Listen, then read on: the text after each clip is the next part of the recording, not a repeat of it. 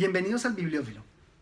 Normalmente en mis lecturas no llevo un sistema definido, prefiero dejarme guiar por la intuición. En esta ocasión había leído un libro que me llamó mucho la atención del autor y cuando encontré otro título, no lo dudé, lo compré y por eso eh, aquí mis comentarios. En esta oportunidad voy a hablar de Las ratas de Miguel Delibes.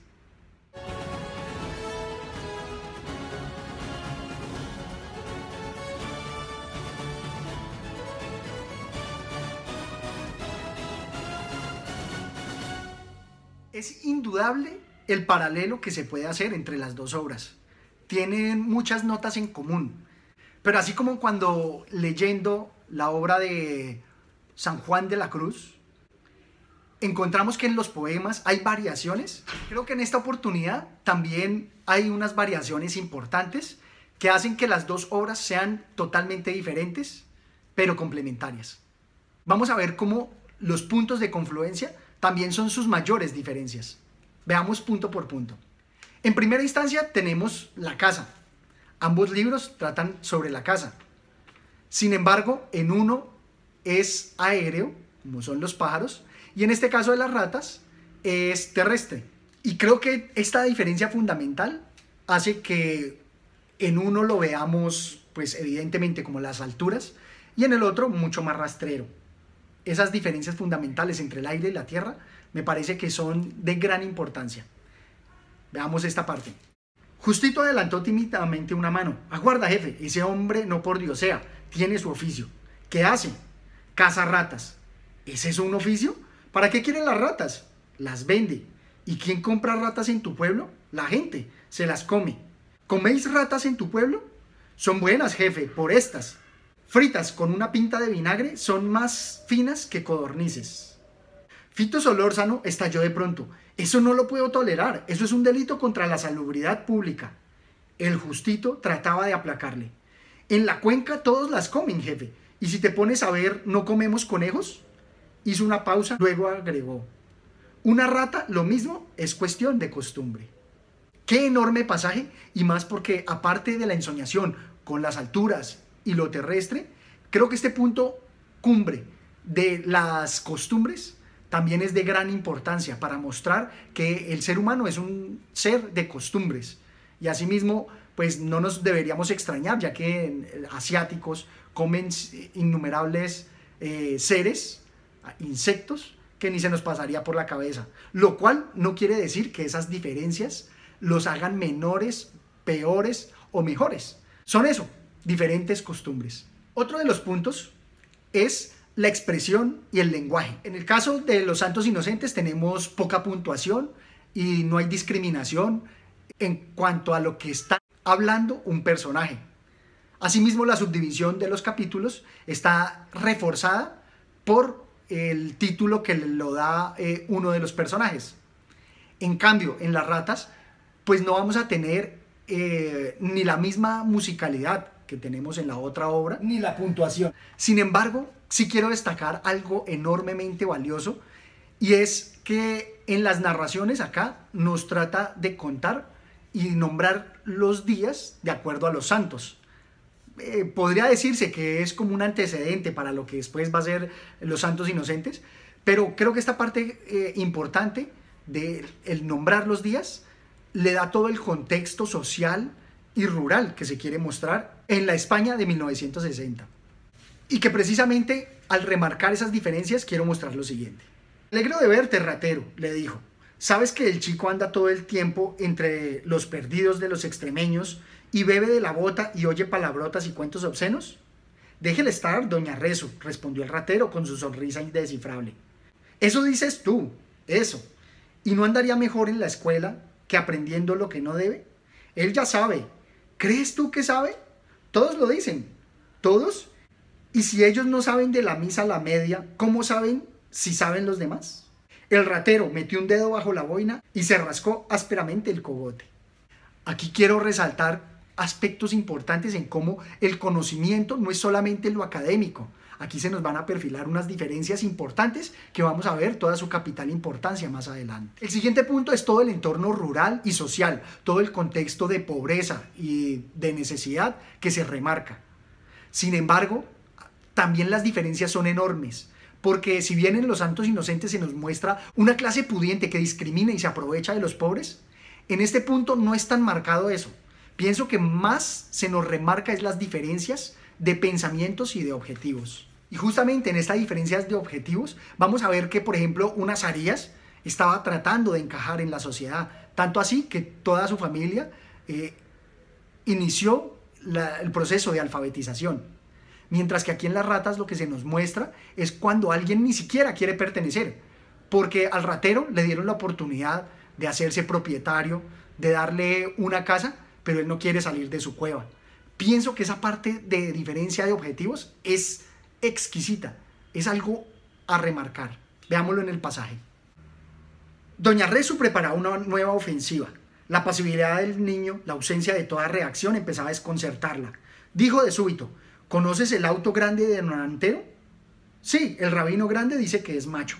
Jesús, qué disparate. ¿Es que un automóvil puede ser macho o hembra? ¿Eso dice el pastor? Sí. Otro ignorante, si el rabino grande hubiera ido a la escuela, no diría disparates. Cambió de tono para proseguir. ¿Y no te gustaría a ti cuando seas grande tener un auto como el de Don Antero? No, dijo el niño. Importante esto. El ratero y Nini, que es su compañero, no caen en la carrera de ratas y por eso no buscan los mismos objetivos de nuestra sociedad capitalista. Para ellos, la vida va detrás de otra cosa. Y este nuevo pasaje creo que nos va a mostrar una parte importante de lo que son esas diferencias.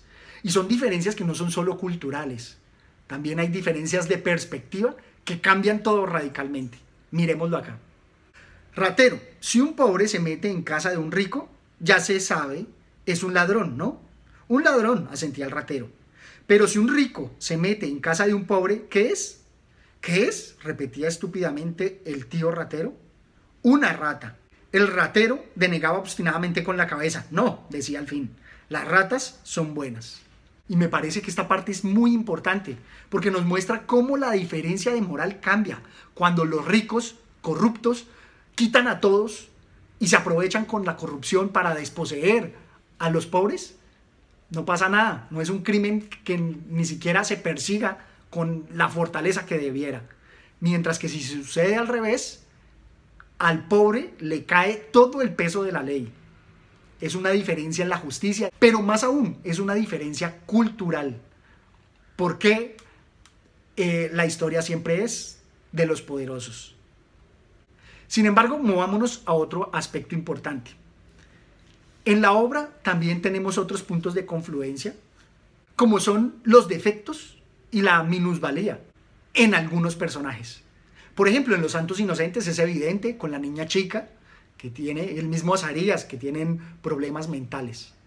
En el caso de las ratas también vamos a encontrar aspectos físicos que son de gran importancia. Sin embargo, este punto de confluencia también tiene sus diferencias y es que en Los Santos Inocentes es más mental, ¿cierto? De conocimiento, mientras que acá se remarca en varios personajes, es más hacia lo físico. Veámoslo en este pasaje. Visto de perfil, el rostro del antoliano mostraba una exuberante irregularidad en la nariz, como si el apéndice hubiera tratado de formarse sobre la ternilla, y luego a medio hacer hubiera desistido de jugarle esa mala pasada. En todo caso, la nariz del antoliano parecía la de un boxeador, y para él, que se ufanaba de fuerte y arriscado, era aquello una humillación. Otro de los aspectos es importantes es los personajes del rabino, el grande y el chico que van a tener pues una cola o una columna un poco más alargada, los cuales los van a hacer casi que comparables a los niños. Y van a ser de una importancia capital. No tanto para el desarrollo de la historia, pero sí para el entender las diferencias que el autor nos quiere mostrar. La gente de la capital se piensa que los de los pueblos somos tontos. Si el jefe lo autoriza, un test podría ser la solución, dijo el justito. Doña Rezu bajó los ojos y dijo, al fin y al cabo, si nos tomamos estas molestias es por su bien. El ratero tiene el caletre de un niño y no adelantaremos nada tratándole como a un hombre.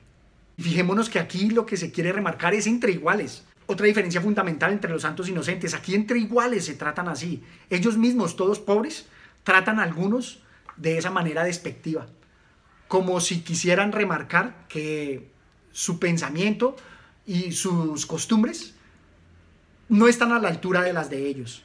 Y todo esto se dio también en la conquista. Y todavía en la actualidad se trata a muchos indios de la misma manera. Porque no entendemos sus objetivos y sus diferencias culturales, creemos que son tontos. Y por lo tanto nos sentimos con el derecho de sentar las normas que van a regirlos, desconociéndoles sus capacidades y sus objetivos. Otro punto de confluencia se puede dar entre el personaje de Nini y Paco el Bajo, donde tienen unas habilidades excepcionales. Sin embargo, aquí también la diferencia es fundamental y es que si bien en Paco son más físicas, porque él puede oler y le da una ventaja para la cacería, en el caso de Nini, que es un niño, nos va a mostrar todas las ventajas que tiene el conocer el campo, el prestar atención a los detalles, a las sutilezas. Y por lo tanto va a ser más una habilidad de conocimiento, porque ese conocimiento le va a permitir aconsejar a los demás sobre el tratamiento que se debe dar en el campo, con los animales y sobre el advenimiento del tiempo. Todo eso, me parece que esas diferencias son cruciales para admirar cada obra. Otro de los paralelos que se puede establecer está entre el personaje de Azarías y el mismo ratero. Y de nuevo, las diferencias son abismales, porque Azarías ante su tragedia, nadie lo asusó, por el contrario, trataban de consolarlo. Mientras que al ratero, creo que a él se le remarca y casi que son sus mismos eh, conciudadanos los que lo impelen, lo impulsan a cometer el acto. Y aquí solamente quiero resaltar una anécdota que se muestra, pero me parece bastante elocuente, sobre lo que es este tratamiento de los conflictos entre conciudadanos. Miremoslo. Rabino Chico se llegó donde don Sósimo, el curón, y le dijo, ¿no es la cruz la señal del cristiano, señor cura? Así es, respondió el curón, y agregó el rabino chico, ¿y no dijo Cristo amados los unos a los otros? Así es, respondió el curón. El rabino chico cabeceó levemente. Dijo, entonces, ¿por qué ese hombre de la cruz ha matado a mi padre? La desbordada humanidad de don Sósimo, el curón, parecía reducirse ante el problema. Se ajustó automáticamente el bonete antes de hablar. Escucha, dijo al fin, mi primo Paco Merino era párroco de Roldana, en el otro lado hasta anteayer. ¿Y sabes cómo ha dejado de serlo? No, dijo el rabino chico. Pues atiende, añadió el curón. Le amarraron a un poste, le cortaron la parte con un gilet y se la echaron a los gatos delante de él. ¿Qué te parece? El rabino chico cabeceaba, pero dijo, los otros no son cristianos, señor cura. Don Sósimo entrelazó los dedos y dijo pacientemente, Mira, chico, cuando a dos hermanos, sean cristianos o no, se les pone una venda en los ojos, pelean entre sí con más encarnizamiento que dos extraños. Y el rabino chico dijo por todo comentario, ah. me parece muy elocuente, porque a pesar de que es una crítica para la religión, para la sociedad, porque muchas veces no sabemos resolver nuestros problemas y acudimos a la violencia, a pesar de que seamos hermanos. Finalmente, la diferencia que quiero remarcar está en el final en ambas novelas es impactante. Sin embargo, la diferencia fundamental radica en que a Azarías casi que lo entendemos porque tiene una relación personal con el acto. A él lo entendemos y casi que lo justificamos. Mientras que como nos lo dice aquí al final de la obra, al ratero no lo vamos a entender porque no compartimos mucho sus objetivos, que no son capitalistas. Por lo tanto, encontramos que su actuar es totalmente desproporcionado y fuera de sí. E inclusive, marco esta diferencia porque en Azarías era algo muy personal y alguien identificado, porque sabemos que el comportamiento del señorito no fue el adecuado. Él no debió matar el ave. Mientras que acá el asesinato del otro cazador de la competencia, lo vemos eso como un acto irracional. Y más aún, el mismo autor lo plantea como si fuera cualquiera. No andamos en quién es, ni si actuó bien o actuó mal. Sencillamente es una persona y así como fue él, pudo haber sido cualquier otro ese personaje. Y no tiene mayor importancia. Por lo cual podría decirse que es como un crimen impersonal. Estas son todas las diferencias que encontré entre estas obras. Sin embargo, las dos son magníficas y los animo a que las lean. De manera particular, yo preferiría leer primero Los Santos Inocentes por todo el poder que tiene, por toda la lírica y por toda su maestría, a pesar de que fue escrita posteriormente a esta. Y leería esta porque pues la complementa y nos permite apreciar esas, esas sutiles diferencias. Eh, yo conocí primero la de los santos inocentes y creo que de esa misma forma se conserva como esa eh, perplejidad que nos genera, como ese encantamiento y esa curiosidad que nos despierta el autor. Esto es todo cuanto tenía por contarles y hasta una próxima oportunidad. Gracias.